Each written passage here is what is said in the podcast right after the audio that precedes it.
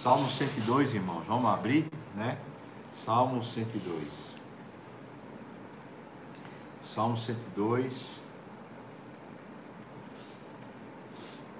É, arrependimento e esperança é o título do salmo, né? Diz assim, os versículos 1 a 3, a abertura do salmo fala: Ouve, Senhor, a minha súplica e cheguem a ti os meus clamores. Não me ocultes o rosto no dia da minha angústia. Inclina-me os ouvidos. No dia em que eu clamar, dá-te pressa em acudir-me, porque os meus dias, como fumaça, se desvanecem e os meus ossos ardem como em fornalha. Você vê que é, o salmista provavelmente está com alguma enfermidade no corpo, né? Talvez a enfermidade fruto do, da tristeza, fruto da angústia, não é? Ele está colocando que sente uma fraqueza tomando conta dele, né? Ele diz que é, os ossos dele estão ardendo, né? É, os dias estão passando como se fosse uma fumaça, estão se desvanecendo. Então ele está sentindo como se a morte estivesse chegando perto, né? E, e isso está causando nele muita, muita tormenta, muita angústia, né? Então ele pede ao Senhor, Senhor, por favor, escute, por favor, né? se compadeça, chegue junto. Né? Você já, já passou por isso, irmão? De a angústia, né? Vai crescendo e chega uma hora que você não sabe nem como falar dela, não sabe mais nem como se expressar às vezes os salmos ajudam a gente a expressar o que a gente está passando e a gente não tem palavras para falar, né? Esse salmo é de alguém que está muito angustiado. O versículos 4 até o versículo 11, segunda parte do salmo, ele fala: Ferido como a erva, secou-se o meu coração. Até me esqueço de comer o meu pão. Veja que a doença dele é doença de alma, né? é aperreio, é... ele não tem mais nem fome, né? Tá perdendo o apetite. Os meus ossos já se apegam à pele por causa do meu dolorido gemer. É, é brabo, a coisa é braba, irmão. Né? Eu sou como um pelicano no deserto, como a coruja das ruínas. Interessante, né? O pelicano, ele não mora no deserto. Né? O pelicano, ele mora na praia. Né? E ele está falando o pelicano no deserto, quer dizer, é, é como se eu fosse um, uma, uma pessoa que está tá no lugar errado, que está na situação errada, né? É uma, uma coruja nas ruínas. A coruja deveria estar aonde? Na, ou na cidade, no lugar alto, ou então deveria estar na, na floresta também, nas árvores mais altas, que ela tem um olho de, de coruja, né? Então ela tem uma percepção grande, mas nas ruínas não há lugar dela, né?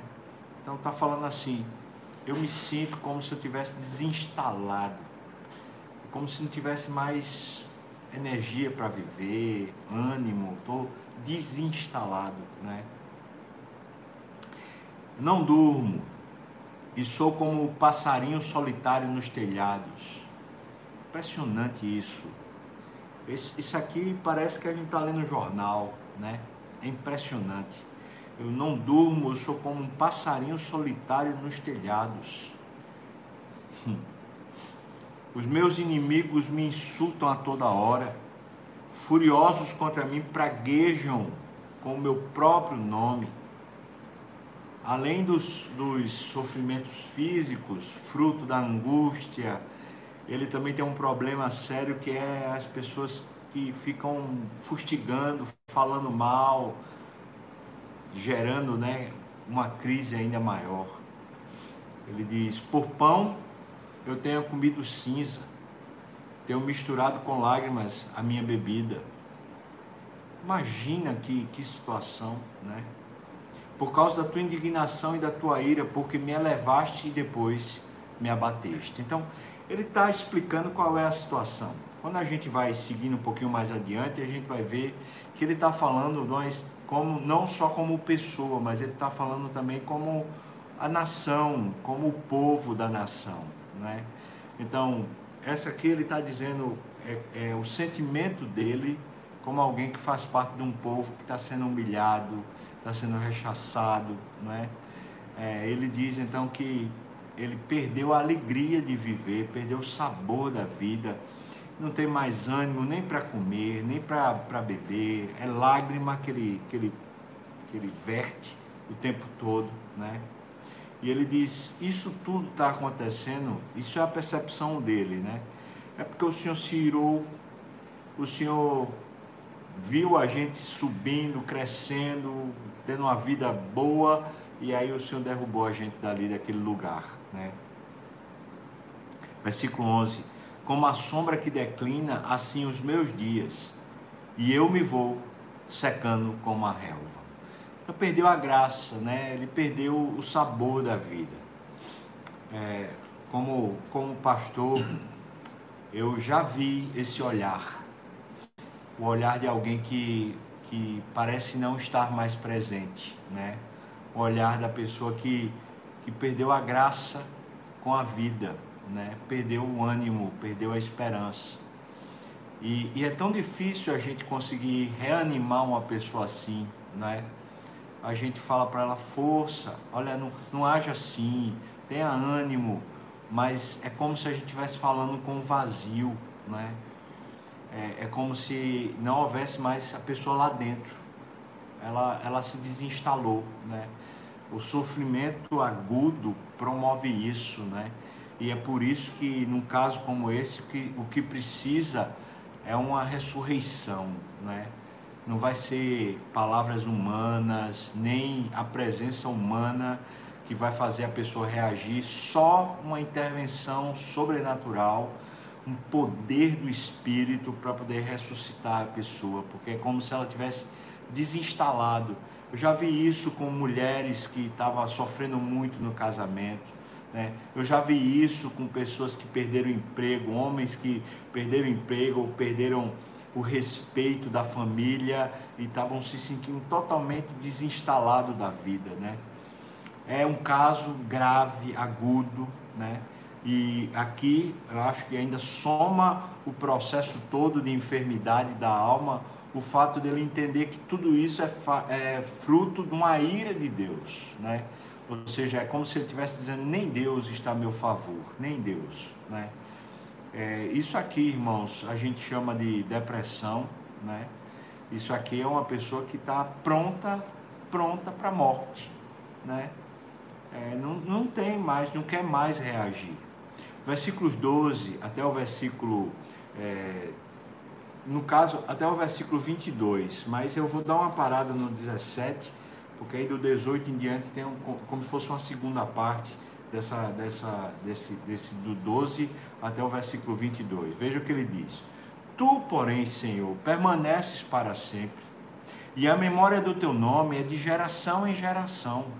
Levantar-te-ás e terás piedade de Sião, é tempo de compadeceres dela. Já é vinda a sua hora, porque os teus servos amam até as pedras de Sião e se condoem do seu pó. Você percebe então que todo o sofrimento dizia respeito à nação. E ele está falando de Sião, que é Jerusalém, como sendo, sendo símbolo da própria nação. Né? Então a nação toda está sofrendo, e aí ele diz: Mas o Senhor permanece para sempre. Então, o Senhor pode reagir, o Senhor pode fazer um milagre, o Senhor pode intervir, o Senhor pode. Então, levanta-te, Senhor. Veja, versículo 13, né? Levantar-te-ás e terás piedade de Sião. O Senhor, se o Senhor quiser, na hora que o Senhor quiser, o Senhor se levanta e o Senhor se levantando, a gente se levanta junto.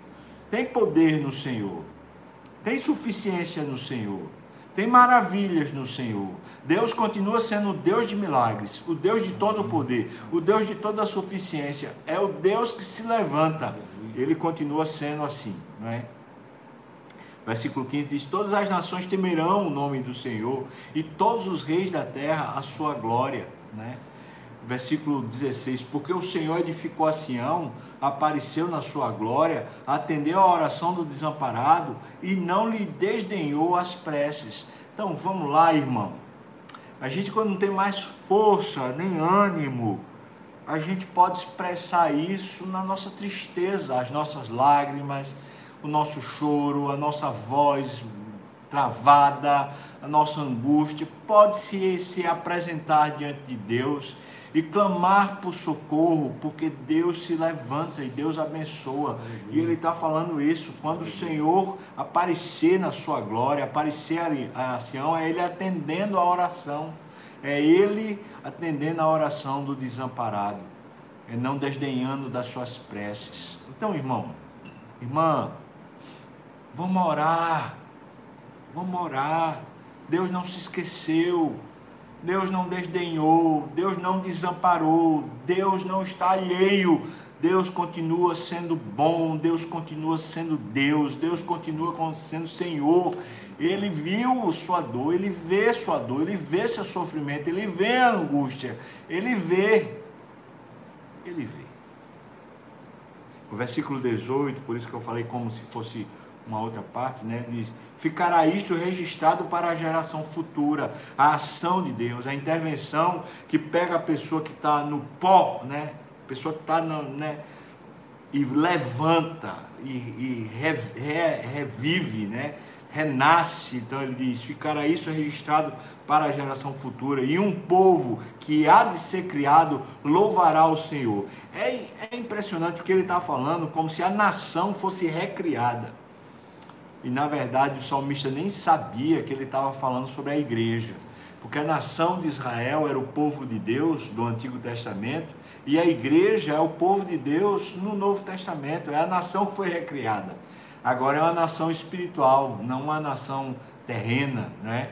Então ele diz: ficará isso registrado quando Deus resolveu pegar esse povo e revivê-lo, né? E ele faz isso, ele fez isso com a, com a história de Israel, quando ele, em Cristo Jesus, formou um novo povo que tem judeus e tem gentios, e agora eles são irmãos, né? Ele fez uma nova nação, uma, um novo povo de Deus, mas isso ele faz na gente pessoalmente, e ficará isso registrado para a geração futura, e um povo que há de ser criado louvará o Senhor que o Senhor, do alto do seu santuário, desde os céus, baixou as vistas à terra. Louvado seja Deus, ele olhou e viu, né? Para ouvir o gemido dos cativos, libertar os condenados à morte, a fim de que seja anunciado em Sião o nome do Senhor e o seu louvor em Jerusalém, Amém. quando se reunirem os povos e os reinos para servirem ao Senhor. Isso aqui é profecia, né? O salmista não sabe que é uma profecia, mas é uma profecia falando a respeito do reino de Cristo e de que ele está reunindo todos os povos de todas as nações em Cristo com um novo povo, com um novo nome, o nome do próprio Jesus sobre nós. Mas isso, irmãos, para o salmista dizia a respeito da vida dele. Então ele está dizendo: Eu vou ter esperança, porque o Senhor vai intervir, porque o Senhor vai vir. Ele ouviu o gemido dos cativos, ele veio libertar os condenados à morte. Aleluia! É assim que Deus é. Né?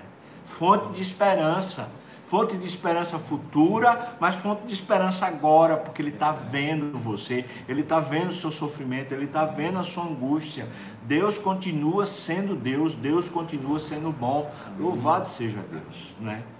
Então, versículos 23 a 28, já a parte final do, do salmo, ele diz: Ele, Deus, me abateu a força no caminho e me abreviou os dias. Dizia eu, Deus meu, não me leves na metade da minha vida, tu cujos anos se estendem por todas as gerações. Percebeu o contraste? Ele está falando, eu tão limitado, já tenho pouco tempo, o Senhor ainda vai me levar pela metade? Então, Senhor Deus, tu que és eterno, que não conta os dias, por favor, não faça isso comigo, né? E ele diz: Em tempos remotos lançaste os fundamentos da terra e os céus são obras das suas mãos. Veja o argumento que esse salmista está trazendo. Ele está falando que Deus, é um Senhor da história que lança os fundamentos da história. Veja, versículo 26. Eles perecerão. Ah, esses fundamentos, né? A própria terra, os fundamentos da terra, os céus, que são as obras do Senhor, né? Isso vai passar. Deus disse isso, Jesus disse isso. Passará o céu e a terra, né? Aí ele diz, veja o que ele fala. Eles perecerão, mas tu, Senhor, permaneces. Todos eles envelhecerão como uma veste, como uma roupa os mudarás e serão mudados. Há um novo tempo, irmão. O sofrimento pode durar um vale, pode durar um tempo, pode durar a noite toda chorando, mas vai vir um novo tempo. A alegria vem pela manhã. Deus resolve. Deus chega, Deus é suficiente, né? Em tempos remotos lançaste o fundamento da terra e os céus são as obras de suas mãos. Eles perecerão, mas tu permaneces. Todos eles envelhecerão como uma veste. Como roupa os mudarás e serão mudados. Uma nova vida, não é? Versículo 27. Tu, porém, Senhor, né? És sempre o mesmo e os teus anos jamais terão fim. O Senhor é uma constância. O Senhor não muda o Senhor não, não se esquece, o Senhor não fica no passado, o Senhor continua sendo o mesmo, louvado seja Deus. Os filhos dos teus servos habitarão seguros. Está falando de nós, irmãos.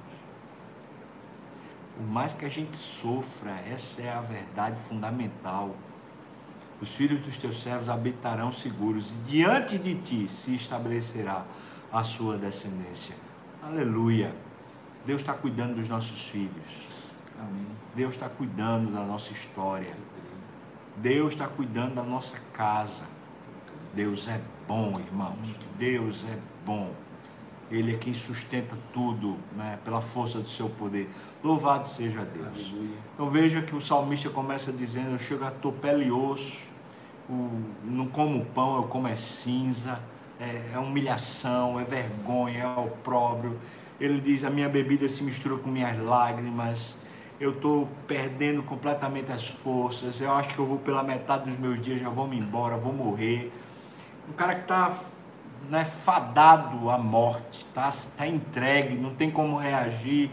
Então ele lembra do Senhor e ele diz: Deus não vai se esquecer, Deus ouve as orações, Deus ouve, Deus ouve o gemido, Deus ouve o que a gente não consegue falar, Deus entende. Ele desceu, ele, ele baixou os olhos, ele viu, ele escutou, ele agora vai levantar você no nome de Jesus, porque Deus é o Deus que levanta, Deus é o Deus que abençoa. Amém, irmãos? Louvado seja Deus. Esse é o jornal de hoje, né? Você tem alguma, alguma situação assim? Uma situação na sua vida, talvez na sua casa, na sua família, talvez um filho? Pois Deus, Deus é bom. Deus está vendo. Vamos orar, né? Vamos entregar as coisas na mão de Deus e esperar um pouco mais, ter um pouco mais de paciência, um pouco mais de esperança porque o nosso Deus é bom e é fiel. Amém? Vamos cantar mais uma música?